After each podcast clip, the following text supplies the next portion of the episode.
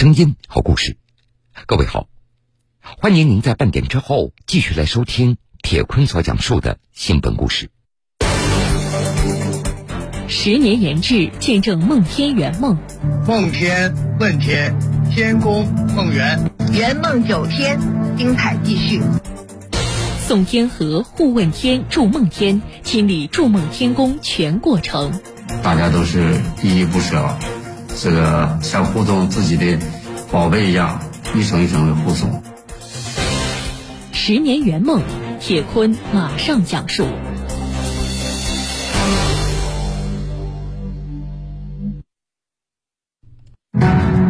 三、二、一，掉了。飞，苏宁幺五十三百分一点三秒，幺九幺。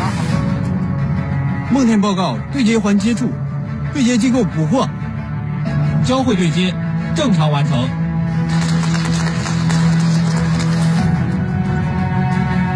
转臂转动到位，梦天实验舱转位控制正常结束。现在打开舱门，进入梦天实验舱。今年十月三十一号，梦天实验舱成功发射。在过去的一周，梦天实验舱的一举一动引发广泛的关注。随着梦天实验舱成功入列，中国空间站 T 四基本构型组装完成，向着建成空间站的目标迈出了关键一步。梦天问天，天宫梦圆，神舟十四号报告，乘组已顺利进入梦天实验舱。圆梦九天，精彩继续。让我们开启全新的太空之旅吧。对于你们设计团队来说，看到梦天进入到一个什么样的状态，你们就完全放心了。我们应该说，看到航天员进舱一切顺利，我们舱上的一些设备啊工作正常，状态良好，这种状况下，应该说整个梦天舱呢就进入良好的状态。梦天圆梦背后是不为人知的艰辛与付出。今年七月三十号，梦天实验舱搭乘轮船从天津港启程，经海路运往海南文昌发射基地。作为空间站系统副总指挥，梦天实验舱责任总指挥甘克利坚持登船，一路护送。为什么您作为总指挥要亲自去压船？这次呢，我们梦天舱呢到文昌来呢，应该说也是在这个关键的时刻，这个后面呢是不容闪失，我们得落实相关的一些责任，那必须带头把这些事情能够做好，这个把我们的产品，这个梦蝶舱把它保护好。六昼夜一千七百多海里的海上航行，中途遭遇两次台风，从天津到文昌的航程并不顺利，但是必须要确保梦天实验舱的安全。啊，路上有六天，有 居然碰到了两次台风。那台风可不是说你们想不磕碰就不磕碰的，晃动还是比较大的。但是我们整舱这个安全防护这个措施呢，还是比较有有效的。每天我们就看看这些固定情况是否好，绑扎的这些绳索啊是否这个有些松动，这个我们监测的一些数据是否有些这个变化。然后呢，这个船舱那个看看有没有这个漏水啊、漏雨啊，是否对我这个产品有影响。这些环节我们要时刻要监控的，要看的。剧烈的，就是颠的这种情况下，您您站得住吗？哎，我们这个遇到这个台风的时候也也是摇摇晃晃的，这个状态还是很不稳定的。您有没有摔过跟头啊？在在船上？呃，在船上那个台风期间呢，是经常是经常摔跟头的，这个每天都是 都是要晃来晃去，根本就站不稳的。长途航行，甘克利和团队成员还要克服晕船的难题。晕船的时候还是很难受的，但是大家呢都是一样，包括我们好多这个年轻的同志啊，这次也是这样，这个他们在这个整个研究过程中，这个也是不顾这些这个晕船啊、这个恶心这方面的影响，这个还是按照要求该检查、该这个测试的一次没落。梦天实验舱研制始于十年前，二零一二年五月。国家在空间站系统相关分工定点的批复中明确，上海航天技术研究院承担实验舱二的总体研制任务。实验舱二，也就是梦天实验舱的前身。最开始，它的名字叫巡天，主要任务是装载多功能光学系统。也就是从那时起，作为责任总指挥，甘克利与其他科研人员一起，从无到有投入紧张而有序的研制工作中。哎，初期呢，应该说也是经过很长一段时间的一些积累吧，就是这个反复论证啊，这个这些过程呢，大家有各种各样的一些想法、一些碰撞，这个反复比较，那我们新的一些思路也就也就出来了。经过两年的研究攻关，二零一四年，实验舱二的方案设计基本完成。然而此时，空间站的总体方案进行了调整。为了获取更好的观测效果，原本搭载在实验舱里的光学系统，也就是后来的巡天空间望远镜，改为独立飞行器，与空间站共轨飞行。这样一来，实验舱二的主任务设计方案都需要进行大的调整。我们客观的看这个问题啊，结果忙活了两年，发现人家说不用再研制了，要改方向了。就这个过程对你们的研制带来的影响，甚至是带引号的打击是什么？嗯，面对这个这种情况呢，我们还是迅速这个调整我们的相关的一些状态吧，这个避免急躁啊，这个避免一些其他的一些想法。那这种情绪怎么克服？这个呢，我们还是从这个方案大方案这个这个角度啊，大家反复这个权衡比较，这个因为它有它的一些各自的一些优势优点。比较了以后，大家觉得啊，这样可能是会更好一些。它不是一条死路，它是一条新的一个出路，说一片新的一些天地。那这样呢，这个一点以后呢，大家应该是就开朗了，就我就说有新的一些信心了，新的一些决心了，我们就可以继续干下去了。然而，中国空间站研制的时间表并没有改变。对于甘克利和科研团队来说，原本就不宽裕的时间也就变得更加紧张了。在接下来不到两年的时间里，中国航天科技集团上海航天技术研究院的科研人员需要重新论证并完成实验舱二的方案设计。作为一个看客，我觉得你们最缺的就是时间。呃，那段时间还应该还是这个大家还是比较比较辛苦，呃，包括礼拜六、礼拜天，那基本上都是没没有休息。那时候好长时间，有些时候要通宵达旦的。这个把一些计划节点，这个要完成的事、方案性设计的事要把它做完。你们有时间睡觉吗？呃，睡觉也是这个这个插空吧，这个因为大家工作都很疲劳。插空睡觉。有的时候也有一些这个打瞌睡的一些时候，这个打盹的时候。每天我们实验工作也都是十四五个小时，呃，有时候长的都是十六个小时。时间呢是靠我们的积累啊，靠我们的毅力啊。这个把它拼出来的。二零一五年，科研团队完成了实验舱二的方案设计，通过证明，它拥有了一个浪漫的名字——梦天。历经六年出氧研制，两年正氧研制，梦田实验舱在上海完成总装和测试以后，被转运至天津进行整舱力学与热试验。今年一月。甘克利带领研制队伍进驻天津，当时天津遭遇新一轮新冠肺炎疫情，给他们的工作带来了困难。当时受疫情的干扰有多大呀？这个产生的影响还是比较大的。相关的人员就提早就到天津这个就位了，就在天津先隔离十几天，然后再来这个参加后续的一些工作。我们不管是一岗、二岗和辅助岗，这关键时候，最后大家。都要按照要求去上了，就是呢，呃，不能有退缩了。这个我们还有一些这个新进的人员，就是还还没有到单位这个具体报道的，有些直接就到我们天津这个这个实验这个队里来了。那么这次呢，应该是我们很多同志啊，通过这些这个疫情的考验，通过我们这大型实验任务的这个考验，他们成长也是非常快的。这可能是意外的收获，反而又锻炼出了一批队伍。对对，是这样。另外，整个这个队伍的工作效率啊，呃，大大提高，就大家集中力量，专心干这一件事儿。二零二二年春节，在天津的大多数的科研人员一直坚守在工作岗位上。像我们罗斌总师，那是也是从今年一月份开始，就从上海到天津，在天津带领队伍，这个一直干了这个半年多，现在又在发厂，也干了三个多月，是吧？一直没有没有回过家。您自己都在哪儿？我们也是在这个实验现场，我也是一月份，也就是这个从上海出来，然后在天津，然后再到海南，这个中间也是没有这个没有时间再去这个回到家里回上海。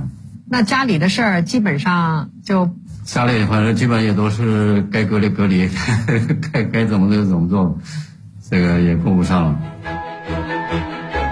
随着中国空间站在轨建造步伐的加快，作为三舱基本共型的最后一个舱段，梦天实验舱的研制也进入一个快车道。你们是接力棒的最后一棒，就看到前几棒已经是稳稳妥妥的，都已经在进行。您心里什么感觉？这个呢，就是看着前面完成了，实际上我们这个大家心理上可能也有一种感觉，我们后面这个我们怎么做啊？这个可能有的时候也有些焦急，有些焦虑。这个但是呢，我们空间系统呢是统一设计的，这个包括这个技术上和管理上、质量控制上，我们都有统一的一些要求。所以前面其他几个舱好的一些做法，这个在梦天舱这里呢，我们都是继承使用的。它可以把前两舱的好的一些经验做法呢，这个都用都用上。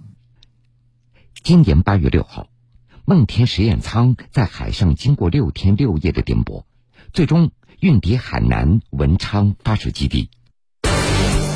十年研制，见证梦天圆梦。梦天问天，天宫梦圆，圆梦九天，精彩继续。宋天河、顾问天筑梦天，亲历筑梦天宫全过程。大家都是依依不舍，这个像护送自己的宝贝一样，一层一层的护送。十年圆梦，铁坤继续讲述。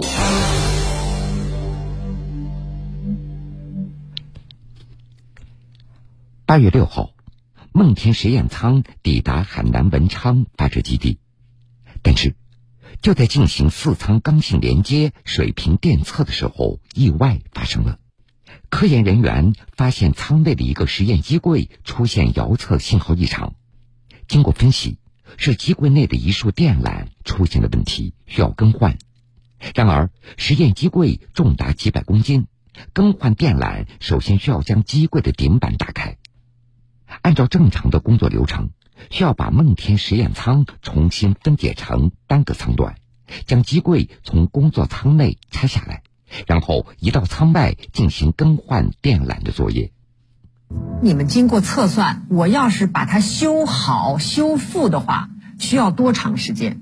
如果涉及到这个四舱分解，那个机柜再出舱的话，那可能要十五天到二十天左右这个样子。这个时间呢，从这个计划安排上呢是没是没有这个时间的。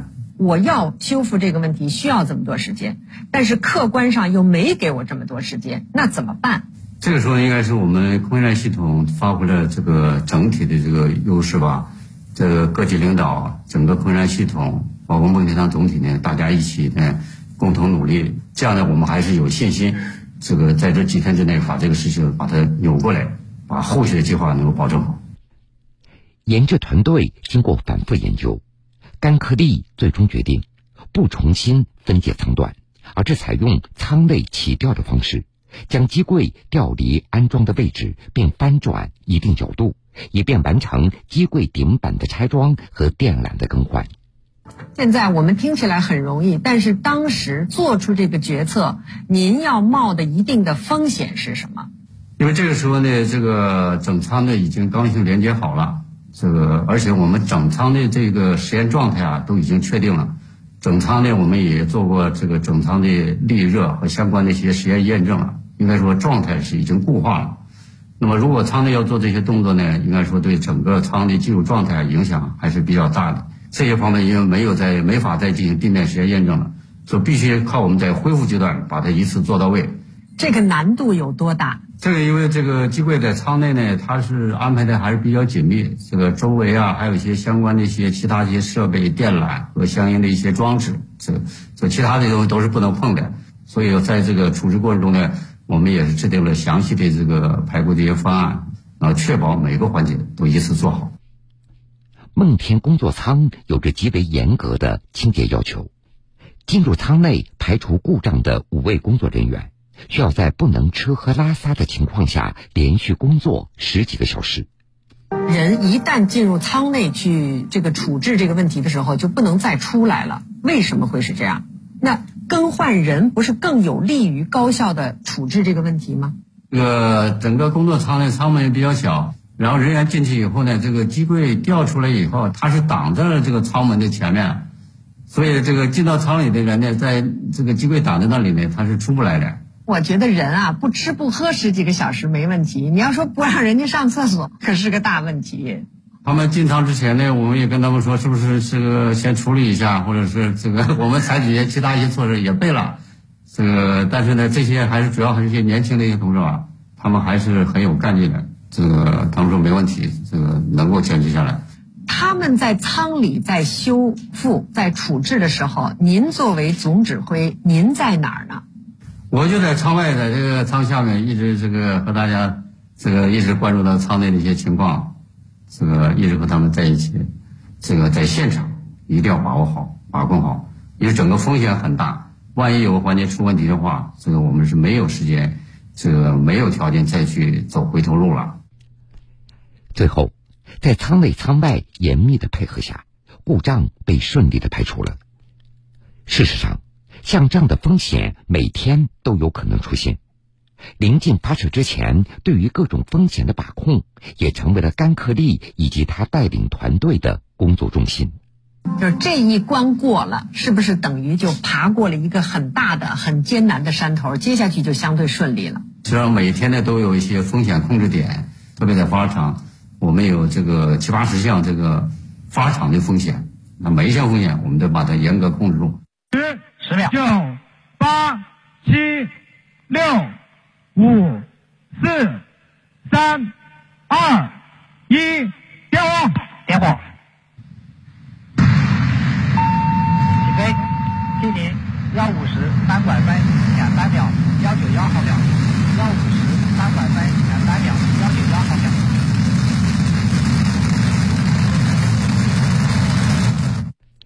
十月三十一号下午。当梦天实验舱伴随长征五号 B 运载火箭腾空而起的时候，对于与他朝夕相伴十年的甘克利和其他科研人员来说，这也是一场特殊的离别。文昌光学雷达功正常，遥测效正常。文昌十月三十一号长五载着梦天就走了，但是对你们研制队伍来说，是不是有点舍不得？呃，是这样的。我们从上海、天津、北京一直到海南，我们一直把它送到发射塔架上，大家也是非常开心的。但是呢，对这个我的梦天舱，大家都有一种依恋之情吧。嗯，有感情了啊！即便它看上去它是一个没有生命的东西，但实际上每一件东西都充满了寄托着你们的感情呢。大家都是依依不舍，这个像护送自己的宝贝一样，这个一层一层的护送。从一九八八年大学毕业进入上海航天技术研究院工作算起，甘克利已经在中国航天系统工作了三十多年。身为中国载人航天工程空间站系统副总指挥，在过去的两年时间里，他也曾经送别过天河核心舱、问天实验舱，见证了中国空间站一步步从梦想变成现实。我们作为普通人，抬眼看星空，用肉眼可能看不到中国空间站。但是作为您，作为一个参与者，您感觉您看得到它吗？看得到。现在这个空间站，这个每时每刻，它那些都在我们这个脑海中。因为咱们中国空间站呢，这个建造啊，是一个伟大的事业。这个能在我们手中参与空间站的建设，是莫大的一些荣耀。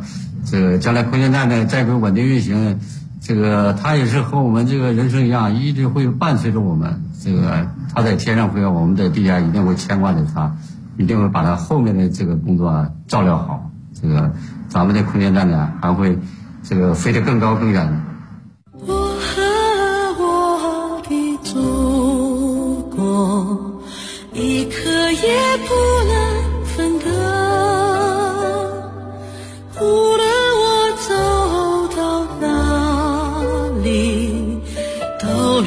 那一首赞歌。